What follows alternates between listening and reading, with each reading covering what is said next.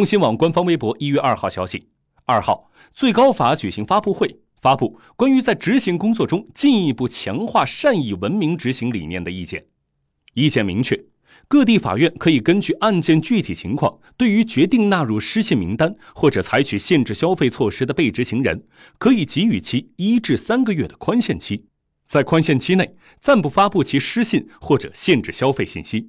期限届满。被执行人仍未履行生效法律文书确定义务的，再发布其信息，并采取相应惩戒措施。